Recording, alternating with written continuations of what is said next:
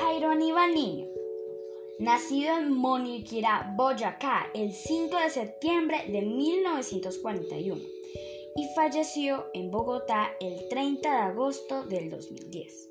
Fue un escritor colombiano, publicó obras de teatro, cuentos y libros de poemas. Sus primeros pasos los dio como artista en el campo de la pintura, luego se dedicó a la dramaturgia.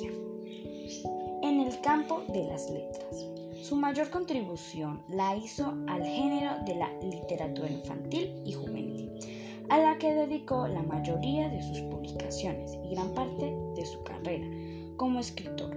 A lo largo de su vida, Jairo Aníbal Niño fue un profesor universitario, director de la Biblioteca Nacional de Colombia, hasta 1990, guionista, director del taller de dramaturgia del Teatro Libre de Bogotá director del Teatro de la Universidad de Colombia, sede de Bogotá. En secreto, en secreto recogí el vaso en que habías bebido y lo llevé a mi casa. Por las tardes, cuando llego del colegio, lo coloco bajo el grifo y veo flotar un beso en el agua.